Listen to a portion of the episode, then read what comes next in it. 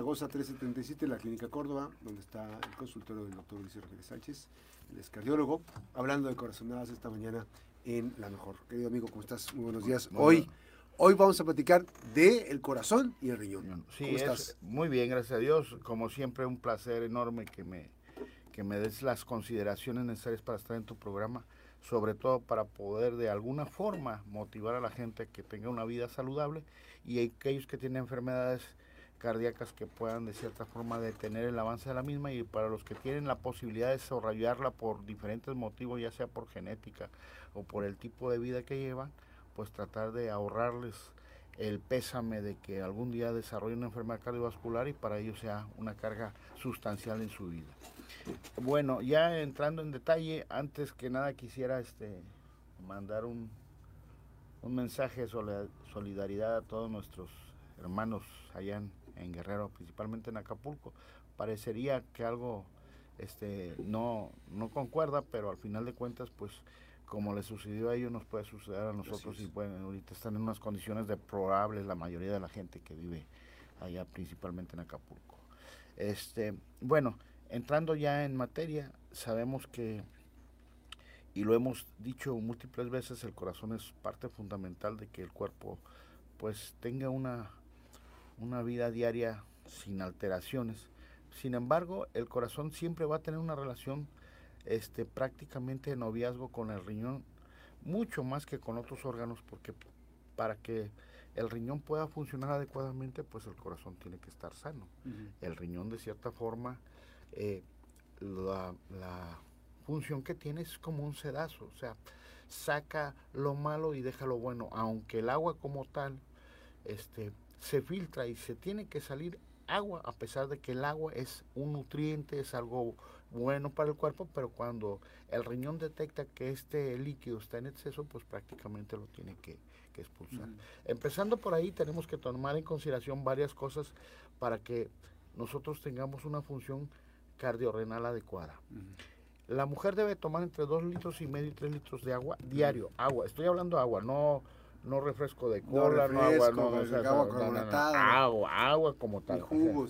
nada, de eso. O sea, tenemos que ser en ese aspecto eh, muy objetivos y decirle a la gente que el tomar líquido no significa que estemos ayudando a nuestro sistema cardiorrenal a que esté trabajando adecuadamente. Muchas veces consumimos cantidades industriales y ahorita sobre todo, como ya lo hemos expresado múltiples veces, la mayoría de, los, de las personas que van a los gimnasios por, tratan de hidratarse, entre comillas, y toman este, bebidas mineralizadas o, energéticas. O energéticas, que eso de cierta forma pues ayuda en su momento, pero hay que tomar en consideración que no tienen un, un deterioro tan, tan, tan significativo como los que son atletas de alto rendimiento, que eso se tienen que establecer. Es un, desgaste, es, un desgaste totalmente diferente y tienen que tener una dieta más apropiada de acuerdo al tipo de deporte que desarrollan. Pero los que van y van una hora al gimnasio y se ponen a hacer pesas y se toman un litro de una bebida energizante, pues bueno, ya están ahí provocando un desajuste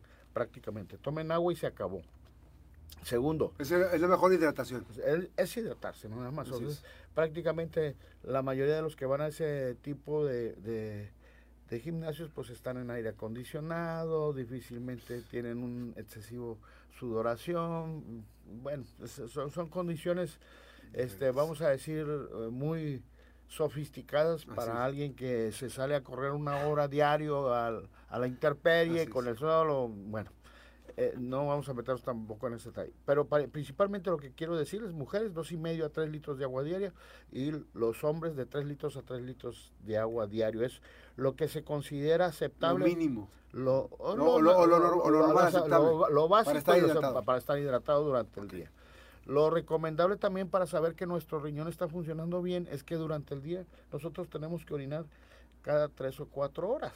O sea, eso es promedio. en promedio hay, hay muchas manifestaciones del riñón que hace que lo, que lo forcemos y principalmente por cuestiones culturales. Los hombres donde quiera podemos llegar y, orinar. Las mujeres no es así. O sea, salimos un viaje largo y la mujer se espera mucho tiempo y eso condiciona muchas de las ocasiones que el almacenamiento de la orina pueda condicionar la infección de vías urinarias.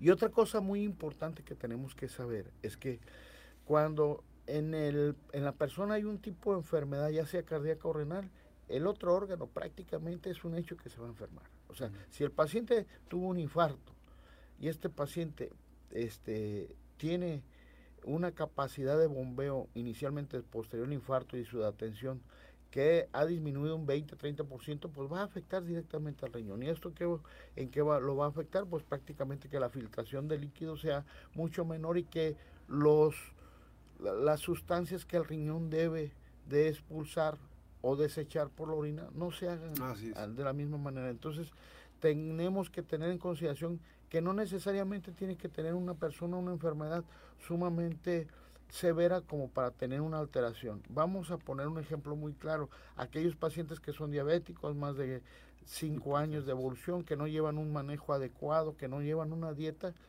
y que ellos piensan que están bien por el hecho de no sentirse con alguna sintomatología en especial.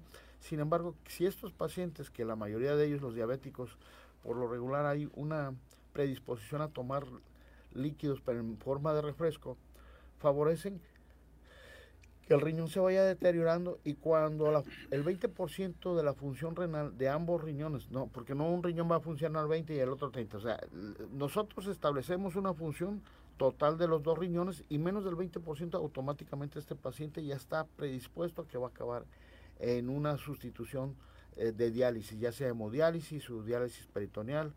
Y entonces hay que tomar en consideración que los pacientes que son diabéticos, que son hipertensos, que son obesos, y que tienen un sedentarismo prácticamente este, intratable, vamos a llamarlo así, porque nos hemos vuelto muy sedentarios la mayoría de las personas, pues esto puede condicionar que el riñón se afecte prematuramente. Cada vez vemos enfermos del riñón más, jóvenes, más jóvenes, y del corazón ni se diga.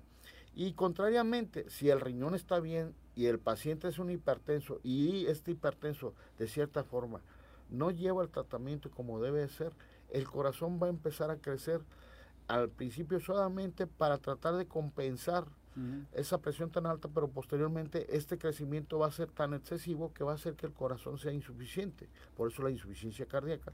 Y es cuando llegan los estadios tardíos que el paciente camina una cuadra, se descansa y se ahoga y en la noche se levanta porque le falta el aire. O sea, son ya situaciones en las cuales sabemos que está en una etapa muy avanzada, pero este corazón insuficiente va a ser que el que tiene en binomio para tener un fortalecimiento cardiovascular, que es el riñón, empieza también a este, eh, disfuncionar porque el riñón depende también de la sangre que le manda el corazón. Y esa sangre lleva nutrientes, lleva oxígeno, lleva minerales, lleva sales. Entonces, el riñón también tiene que subsistir a base de lo que lleva el nutriente de la sangre. Y si esa sangre no llega en cantidades adecuadas ni la calidad adecuada, pues prácticamente este paciente va a tener una disfunción cardiorrenal en un futuro.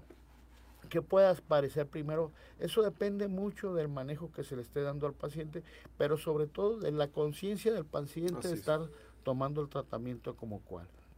Actualmente tenemos desgraciadamente y onerosamente mal, y eso lo hemos dicho también múltiples veces, el primer lugar en obesidad infantil pero eso está condicionado por múltiples motivos y circunstancias y factores, pero principalmente porque a los hijos ya no los acostumbramos a tomar agua, o sea, les damos lo que nos piden. Esa es una, probablemente eh, la, la, culpa no sea ni de la escuela, ni sea, o sea, sea de nosotros mismos, porque no educamos, no sabemos educar en cómo cómo deben de comer y cómo deben de tomar líquido los niños. Entonces, eso es muy importante porque al final de cuentas nos va a dar este, una ventaja en relación a su edad adulta, pues que sean unas personas sanas.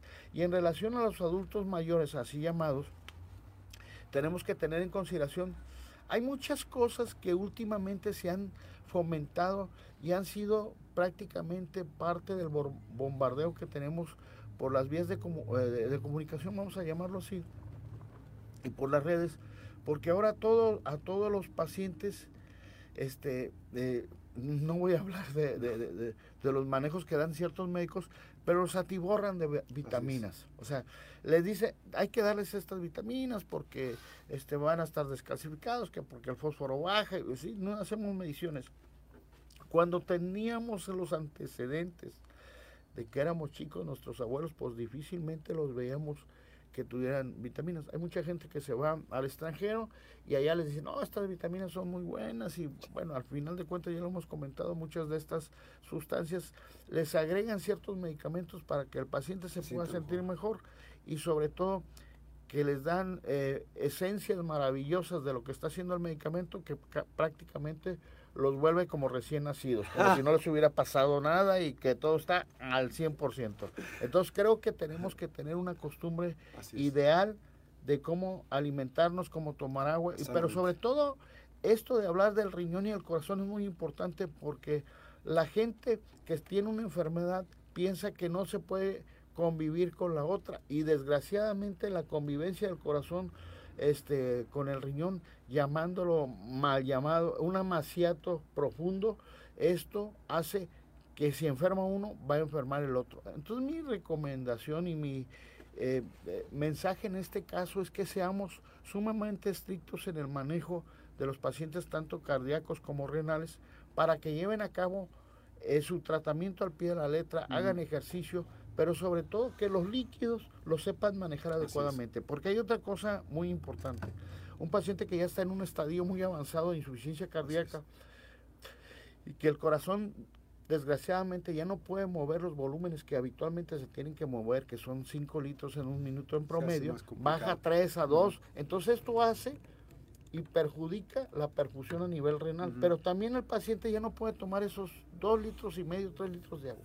O sea, se le tiene que restringir el líquido prácticamente a un litro al día para que el corazón pueda tener la posibilidad de que esa sangre se pueda bombear lo más adecuadamente o lo, y que tenga el mínimo necesario para poder tener a todos los órganos, entre ellos el riñón, en forma considerablemente adecuada. Ahora bien, el riñón cuando está enfermo, sabemos perfectamente que todos los días eh, este, orinamos, pero cuando por alguna razón empieza a disminuir en personas jóvenes la cantidad de orina en 24 horas, entonces esto nos está hablando de que algo está sucediendo y algo anda mal en el organismo. Es un momento adecuado de ir a, este al médico. Otra cosa que mucha gente y es un tabú también porque habitualmente lo toman como algo ordinario es que dice, "No tomo agua en la noche porque me levanto muchas veces hasta las 7 tomo agua. No, bueno, hay que tomar en consideración que hay factores que predisponen a que